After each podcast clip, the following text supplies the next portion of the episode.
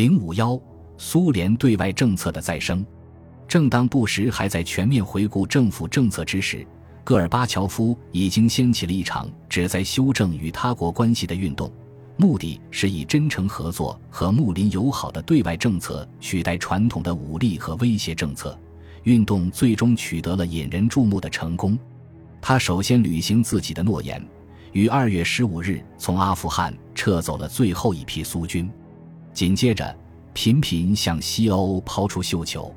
他发起了一场营建共同欧洲大厦运动。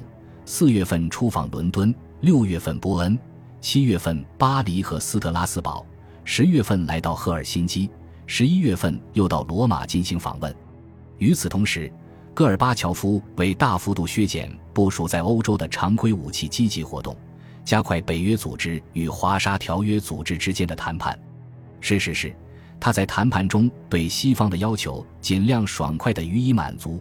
而他的这种态度，反而在我们盟国内部引起了相互协调的矛盾，因为有些西方国家原以为苏联无论如何也不会答应他们的建议与要求，一旦苏联毫不犹豫地接受了，有些盟国又开始怀疑自己的要价是否太低了。正当东欧以及东西方关系之类的话题成为人们注意的焦点时，戈尔巴乔夫还抽空出访了其他一些与之有问题的国家和地区。五月份，他访问了中国，从而清除了二十多年来因苏中之战而遗留下来的战争阴影。他还在这一年出访了古巴和东德。在国内，他接待了许许多多的外国来宾。与西欧和美国关系的显著改善得益于苏联早期政策的变化。然而，只要那道把欧洲一分为二的铁幕还存在，谈论人类的共同价值就没有很强的说服力。戈尔巴乔夫1988年在联大会议上承认人人都有选择的自由，并且宣布这种自由不附加任何条件。1989年，东欧使他的承诺受到了真正考验。在自由门槛前的东欧，1989年春，在与匈牙利、捷克斯洛伐克、波兰及东德共产党领导人会谈时，戈尔巴乔夫曾明确表示。希望他们在国内效仿苏联正在推行的改革。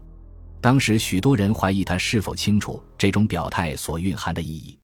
我当时的推测是，现在仍然是戈尔巴乔夫对苏联在东欧的脆弱地位很不满意。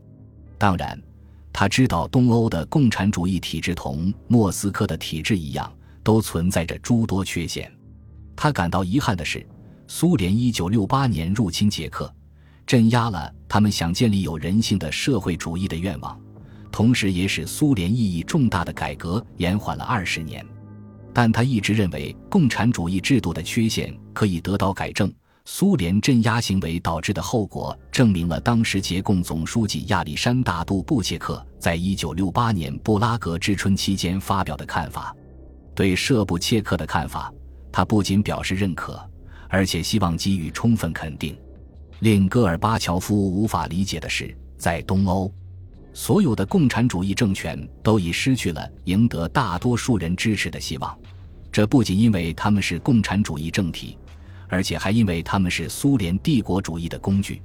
事实上，在从匈牙利到波罗的海的北部边层，他们之所以能掌握政权，只是因为他们有苏联坦克的支撑。一旦失去这种支撑，或使之失去作战能力，他们也将必然垮台。戈尔巴乔夫和苏联其他领导人之所以不理解他们在东欧的脆弱性，不仅因为他们在心理上难以接受东欧人民普遍仇视共产党这一客观现实，而且还因为他们对东欧实际情况的了解受到了可悲的误导。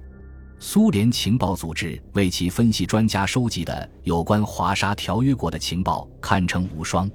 每个共产党国家都有一个克格勃样板组织，他们接受苏联官员的训练，对其莫斯科同行俯首听命。每个国家都有付钱的与不付钱的线人网络，可是这种体制却既不能向其本国的政治领导人，也不能向其莫斯科主子提供准确的信息。为什么？因为其领导人所提的问题本身就是错误的。还因为谁提供真实的情报，谁就会大难临头。作为领导，他们认为，谁怀疑他们的政策，谁就是不忠。怀疑者在这一点上通常是正确的。同时，他们还自以为是，认为反对他们的只是少数人。至于这种看法，他们是大错特错。对于这些傀儡领导人的好大喜功，苏联在东欧的代表们很少予以纠正，因为他们自己也置身于这种体制之中。苏联派驻华沙条约国的大使常常不是职业外交家，而是党的官员，这与美国外交界出于政治原因而任命的官员类似。他们不是凭着自己的业绩赢取了这份工作，而是凭着他们的政治资本。当政治局发现他们待在国内影响不好时，往往就会将其派到国外过舒适的流放生活。尽管他们中许多人在自己的领域里有一技之长，但对于其他领域却难以胜任。可他们与上层有忍熟的关系，对他们来说这就足够了。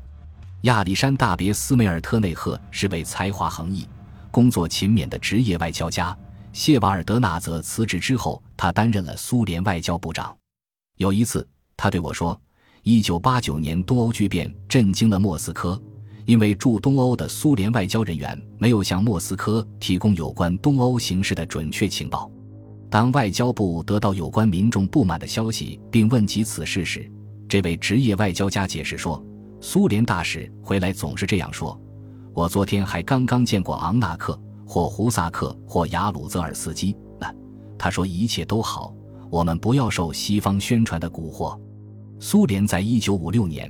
一九六八年对东欧的干涉及一九八一年胁迫波兰宣布戒严，都给东欧人民留下了创伤。经过一九八九年最初几个月的时间，东欧人终于认识到，现在他们可以掌握自己未来的命运了。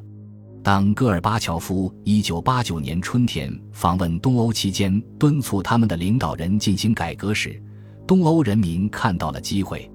在华沙条约国中，第一个非共产党政府是于1989年8月在波兰成立的。苏联新闻媒介对他的反应非常客观，引人注目。有些评论员实际上是在欢呼这种变革。